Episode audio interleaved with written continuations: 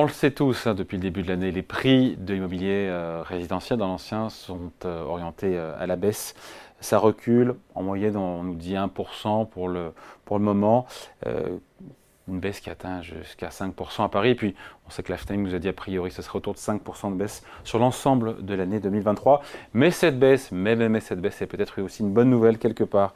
Il faut se réjouir de ce qu'on peut pour euh, les propriétaires immobiliers. Bonjour euh, Maître Jérôme Marais, bonjour Jérôme. Bonjour David. Avocat associé au sein du cabinet Franklin. Euh, revenez-nous, revenez rapidement, évidemment on a tous compris que ça baissait, que les prix baissaient dans l'immobilier ancien en France. Alors effectivement, on, a une baisse qui est en fait, on ne la connaît pas très bien, on ne sait pas si elle est très significative, mais cette baisse du marché immobilier, elle semble s'expliquer d'une part par une hausse des taux des intérêts bancaires. On était à des taux parfois inférieurs à 1 euro. Et Voire d'achat immobilier qui a perdu entre 20 et 25% en plus d'un an. Et oui, et puis euh, on a un deuxième sujet qui est avec des effets ciseaux en réalité, puisqu'on a un deuxième sujet, c'est le, caractère plus strict qui est d'accord, en fait, les, définitions plus strictes des conditions pour accéder au marché euh, de l'emprunt, c'est peut-être ça qui est le plus gênant. Et puis troisièmement, la perspective à terme de travaux importants réalisés sur l'immobilier pour des questions d'énergie. Et tout ça, ça a donc un effet ciseau au même moment. Et on vit dans une époque paradoxale puisque on sait qu'on a besoin de logements, on sait qu'on n'en construit pas assez, et pour autant on a cette, convergence de, de, sujets qui amène l'immobilier aujourd'hui à stagner, sinon à baisser. Voilà, le sujet aujourd'hui c'est de se dire que finalement, peut-être c'est une bonne nouvelle pour les propriétaires d'un certain point de vue, d'un point de vue impôt, d'avoir euh, une... Entre mauvaise fortune, bon cœur. Effectivement, si c'est pas une baisse sur le plan, si c'est pas joyeux sur le plan économique, sur le plan de l'IFI, vous savez, la déclaration qu'on doit établir, euh, qui s'établit euh, sur la base de la, valeur des immeubles au 1er janvier de l'année, hein, il faut avoir franchi une valeur nette de 1,3 million. La valeur nette, c'est-à-dire l'actif moins le passif. Moins les dettes. Eh bien, moins les dettes. Et donc, l'intérêt, c'est de se dire, profitons de ce mouvement parce que, est-ce que oui ou non, je peux profiter de cette baisse de l'immobilier et qu'est-ce que je dois en tirer sur mon IFI Voilà, et la bonne nouvelle, donc oui, euh, la réponse est oui, on peut diminuer la valeur de son euh, Exactement. Hein, euh, dans les années 90, on avait eu déjà un crack immobilier qui avait été assez sévère.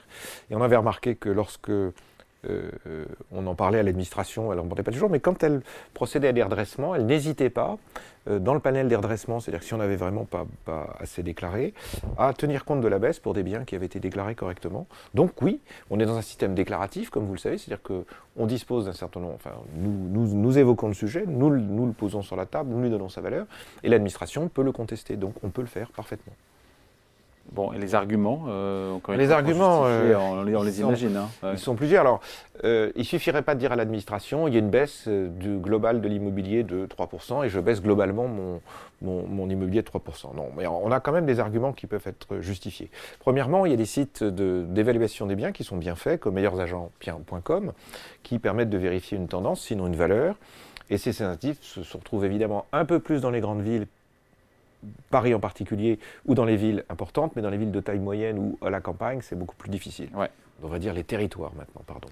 Deuxièmement, euh, il existe une base d'information qui est la base bien, euh, que l'administration peut consulter évidemment à tout moment. C'est quoi cette base bien Cette base bien, c'est une base qui, reprend la plupart des transactions, pas toutes, mais on va dire 99-99% des transactions. Et si vous ne pouvez pas y accéder, votre notaire peut vous y aider et donc ça peut, ça peut vous donner une solution. Troisièmement, on peut demander une évaluation par la Chambre des notaires qui va désigner un notaire local et qui va vous donner une valeur. Ça coûte, quelque chose. ça coûte quelque chose. Ça coûte quelque chose, c'est pas très cher, mais ce qu'on le remarque, ça n'est pas forcément la valeur la plus élevée. Et que l'administration, elle est parfois un peu critique à l'égard de ce que font nos notaires et qui le font dans un, usage de bon père de famille.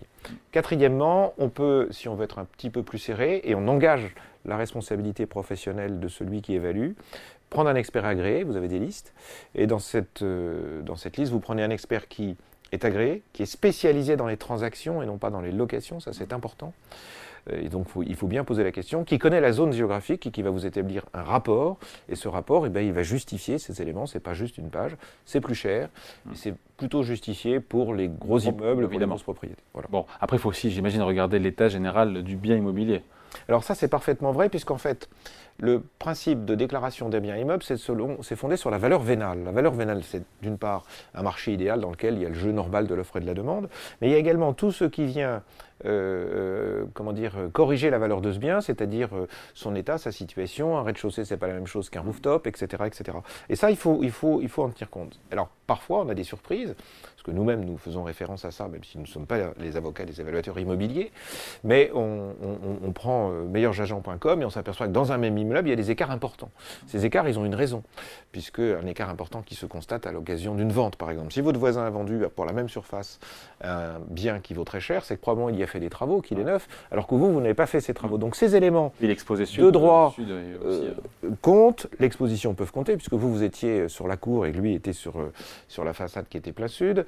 Euh, il se peut aussi que vous soyez dans un état d'indivision, parce que vous, êtes, vous avez un appartement qui appartenait à une famille. L'indivision compte, et tous ces éléments-là vont servir. Alors, pour vérifier tout ça, euh, l'état de votre bien, soit vous prenez un beau Polaroid qui va vous massacrer les photos, c'est vrai que c'est pas très très glamour, soit vous faites, et, ou vous faites appel à un, huissier, c'est pas très cher, et lui il va vous constater, et ça c'est imparable pour l'administration, c'est-à-dire que si vous dites que votre appartement vaut 15% de moins que celui du voisin, eh bien là vous avez des éléments concrets que vous allez pouvoir fournir à l'administration. Est-ce que c'est pertinent ou pas de baisser cette valeur déclarée de son bien ou de ses biens immobiliers le, Dans le, cadre de l'IFI, de l'impôt sur la force immobilière. Le français gaulois euh, n'a pas toujours envie d'aller mettre la valeur la plus élevée du bien qu'il déclare, et ça se comprend. Et l'administration le sait. Et l'administration, elle ne demande pas forcément que vous mettiez la valeur de marché la plus excessive ou la plus chère, mais elle vous demande d'avoir un prix qui soit défendable. Euh, parfois, on a un prix qui n'est pas tout à fait défendable. Alors évidemment, si vous avez un prix qui est très inférieur au marché sur un bien, c'est pour ça qu'il faut faire une analyse bien par bien.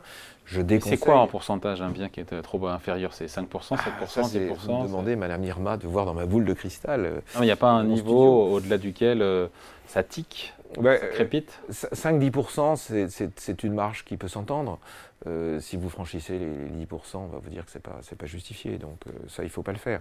Donc si vous avez un bien qui n'est pas déjà pas défendable, oubliez le fait de baisser ce bien, ça c'est pas possible. Mais si vous avez des biens qui sont normaux, euh, bien, bien détaillés, euh, euh, enfin bien calculés, ça va. Même chose, vous avez une valeur qui est, qui est, relativement faible ou une valeur de marché, mais vous savez que vous allez le vendre, vous avez déjà signé un document et vous savez que vous allez le vendre 15 ou 20% plus cher, de grâce, ne, ne, baissez pas alors que vous savez que vous allez le vendre ah plus cher. Il faut être juste bah, prudent. Le, deuxième. Prudent et cohérent, là, pour le coup. Hein. Prudent et cohérent. Et puis, votre patrimoine, il, est pas, il y a une histoire. Donc, vous avez acheté un bien. Donc, ça, la valeur est relativement récente, donc vous le savez, mais vous avez les biens que vous avez acquis par succession.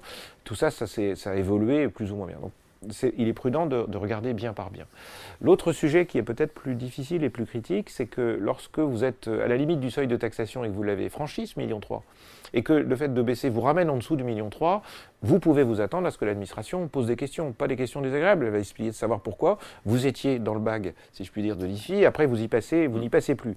Donc, il est important de préparer son dossier, d'avoir des éléments, les éléments, je les ai cités tout à l'heure, et d'éviter que l'administration vienne vous voir deux ou trois ans plus tard parce qu'elle ne va pas vous le faire immédiatement et que vous ne disposiez plus des éléments et que vous avez traité ça un peu par-dessus la jambe. Là, vous allez rentrer dans une discussion. Le, simple fait de discuter longuement est coûteux avant même de savoir si vous avez raison. Évitons ce genre de discussion. Allez, merci pour ces conseils. Jérôme Barré, avocat associé au sein du cabinet Yards, merci à vous. Merci David.